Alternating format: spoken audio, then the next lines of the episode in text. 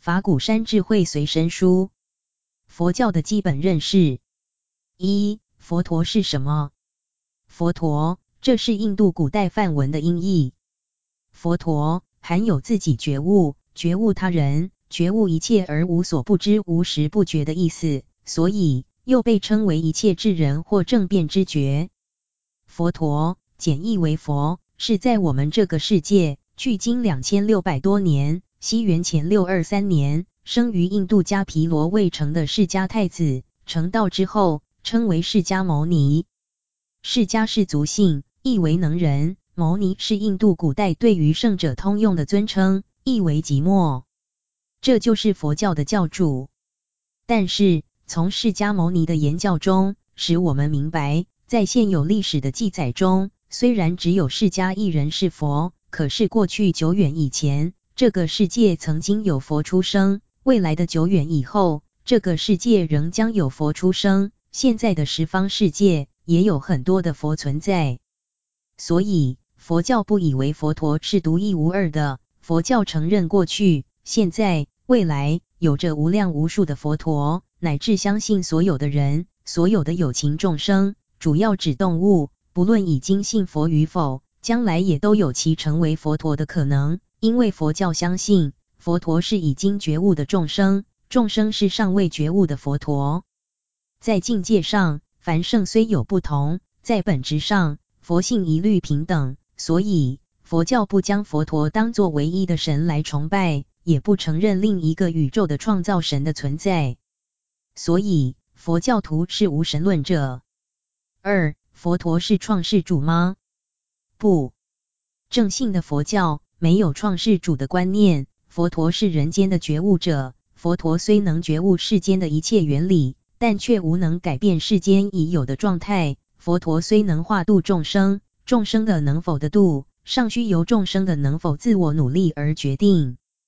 佛陀是最好的良医，能为众生的痛苦诊断处方，服他的药必定的度。如果不肯服药，佛陀也是爱莫能助。佛陀是最好的向导，能给众生引导出离世间的苦海。听从佛的引导，必定的度。如果不从引导，也是爱莫能助，因此佛陀不以创世主自居，甚至不希望徒众们仅对佛陀做形式上的崇拜，能够实践佛的言教，就等于见佛敬佛。否则，虽然敬见了当时的佛陀，也等于没有见佛。所以，佛陀既不是创世主，也不是主宰神，佛陀只能教导众生离苦得乐的方法。佛陀自己虽已离苦得乐。但却不能代替众生离苦得乐。佛陀是大教育家、人天导师，而不是幻术家及魔术师。他用不着骗人家说待人赎罪，他是教我们一切要自己对自己负责，种瓜得瓜，种豆得豆。三、菩萨怎么讲？菩萨，这也是梵文的音译，并且是简译，全译是菩提萨埵。他的意思，菩提是觉。萨埵是有情，菩萨便是觉有情。有情是指有情爱与情性的生物，主要就是指动物。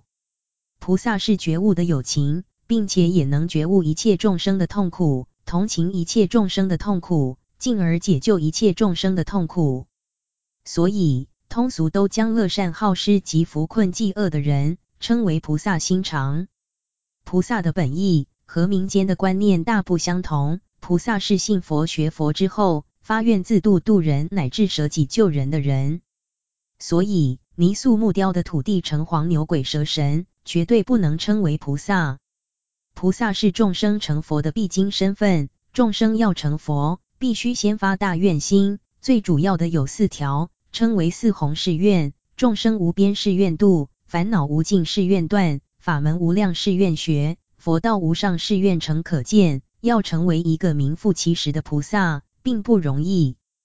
不过，从最初的发心发愿，直到成佛为止，都可称为菩萨。所以有凡夫菩萨与贤圣菩萨的不同。通常在佛经中所说的菩萨，都是指圣位菩萨。一、菩萨瓔珞本业经，菩萨共分五十二阶位，只有十二阶位是圣人，那就是从初地到十地，加上等觉、妙觉。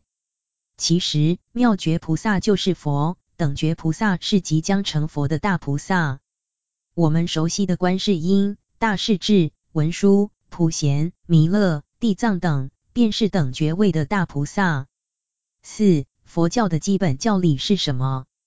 佛教的教典之多，乃是众所周知的事，所以到今天为止，尚无法硬性的指定哪一部或哪几部是代表性的佛经。在中国之所以有许多宗派的出现，大体上是由于所宗经论的立场不同而产生。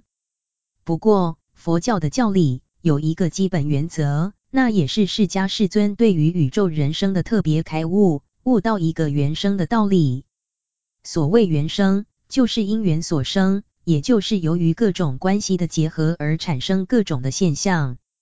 比如一篇文章的能够成为文章。能够到达读者的手里，能够使读者明白一些有关佛教的问题，这中间的关系因缘看来简单，实际则复杂之极。文字的来源及修养，知识的累进及吸收，作者的健康热忱及见解，加上文具的制造及运用，文稿的剪字排版及印刷，邮件的寄发及传递，最后还得有读者自己的兴趣、知识及精神。才能完成一篇文章从作者到读者之间的任务。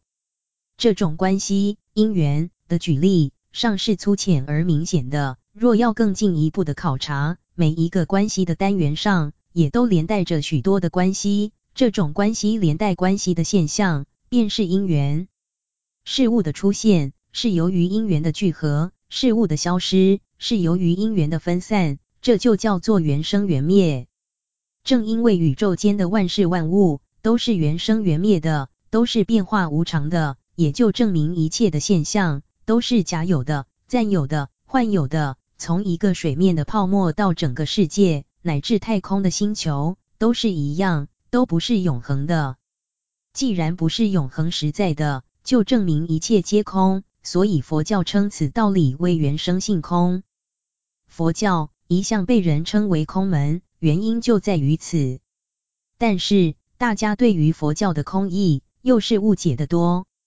因为佛教的空是说没有固定不变的事物，这个空相当于不实在的意思，而不是不存在的意思。多数人以为空了就一切都没有了，其实佛教是从缘生关系的分析上说明空无实体的道理，正像一辆汽车，如以化学家的眼光去分析。汽车就不实在了，汽车仅是各种元素及关系的结合而已。但从现象来说，当汽车尚未损坏到必须送进大熔炉里重新熔铸的时候，汽车还是汽车。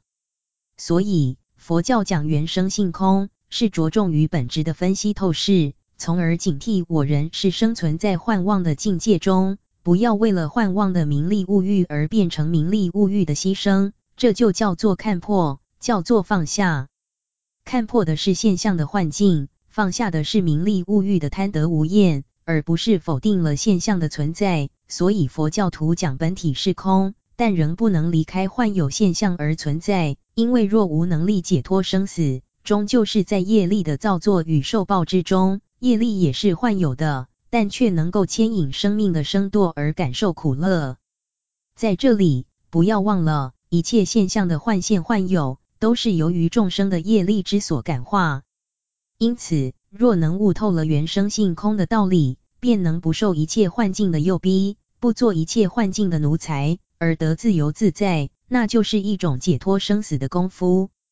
人一旦不受外在的境界所转，他就可以不造生死之业，而能解脱生死或自主于生死了。这就是佛教的基本教理。五。怎样成为一个佛教徒？基督教的新旧各种教派无不重视洗礼，经过洗礼之后才算是合格的基督徒。这与印度外道以为在圣河中沐浴即可除却罪恶的迷信行为相似。注：不过，若要加入正信的佛教，成为佛教的教徒，必须经过三皈的仪式，这一仪式的重要性，也像国王的加冕、总统的就职以及党员的入党等，是发自内心表现出来的一种效忠的宣誓，一种恳切的承诺，一种渴仰的祈求，一种生命的新生，一种虔诚的归投。所以这在佛教看得极其重要。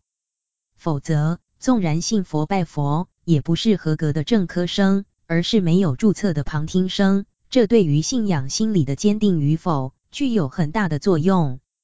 三皈的仪式是请一位出家的僧尼作证，并且教授三皈的内容，那就是：我某某进行受皈依佛，进行受皈依法，进行受皈依僧。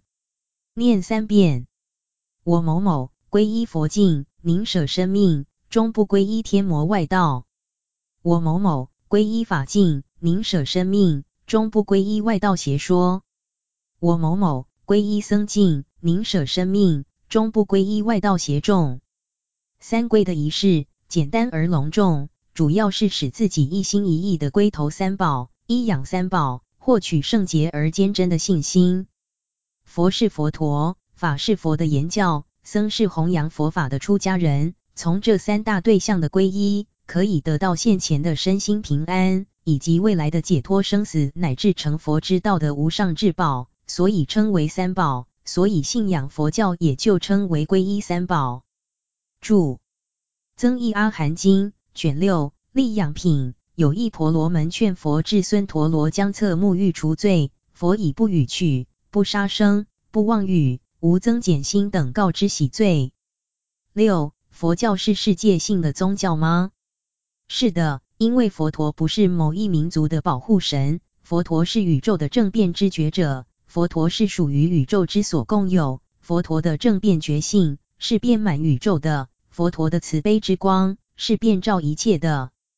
所以，佛教的本质就是世界性的，乃至是宇宙性的。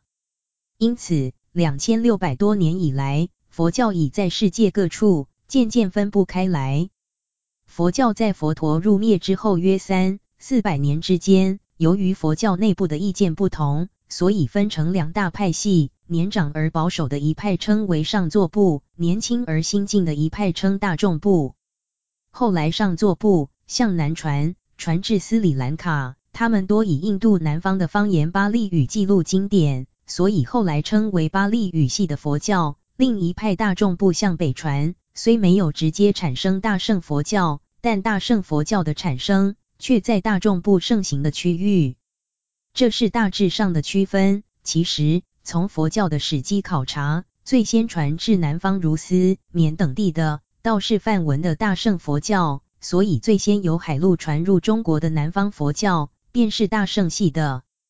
至于向北方传，小乘佛教的势力更是事实了。大乘佛教的源头是在释迦世尊的时代，但在佛灭之后，很少受到比丘僧团的重视和弘扬。这段暗流一直流了四五百年，才因部派佛教的分歧复杂而有大乘佛教起而代新的时代要求。先后有马鸣、龙树、吴卓、释钦等的搜集整理与弘扬发挥，才产生了大乘佛教。这是以印度古代雅语梵文记录的，所以称为梵文系佛教。佛教传入中国是在东汉时代，相当于耶稣纪元的初期。中国的佛教典籍多是由梵文原本转译成的。中国的佛教后来虽然盛行大乘，小乘的经论也译得很多，重要的小乘佛典，中国都有一本。经过魏晋南北朝而至隋唐的阶段。乃是中国佛教的黄金时代，高僧辈出，中印交流也频繁不绝。在那个阶段，中国的佛教开了花也结了果，小圣大圣一共开出十三个宗派，渐渐又被融设为八个大圣宗派，那便是大名鼎鼎的天台宗、华严宗、三论宗、唯识宗、净土宗、律宗、禅宗、密宗。到了五代以后，由于政治的摧残，以及社会环境的驱使，佛教便离开文化中心，进入山林之间，僧人自耕自食，义理的研究用不着了，所以只有不立文字教外别传的禅宗，一枝独秀。这在唐宋之间尚有若干真修实悟的禅师，在简单而朴直的言行之中，感化着许多的人，但也由此而种下了愚昧佛教的原因，以致到宋明以后，佛教的僧徒与寺院虽多，但已没有了灵魂，只是徒有其表的空壳而已。不重教育，只顾一样画葫芦的上殿过堂忙修瞎参，不为很少杰出的高僧，一般的僧徒也多没有知识，自行且不知，哪还能化人？因此，僧人的素质普遍的低落，再加上儒家的排斥，致使民间对于佛教也就越来越不知其所以然了。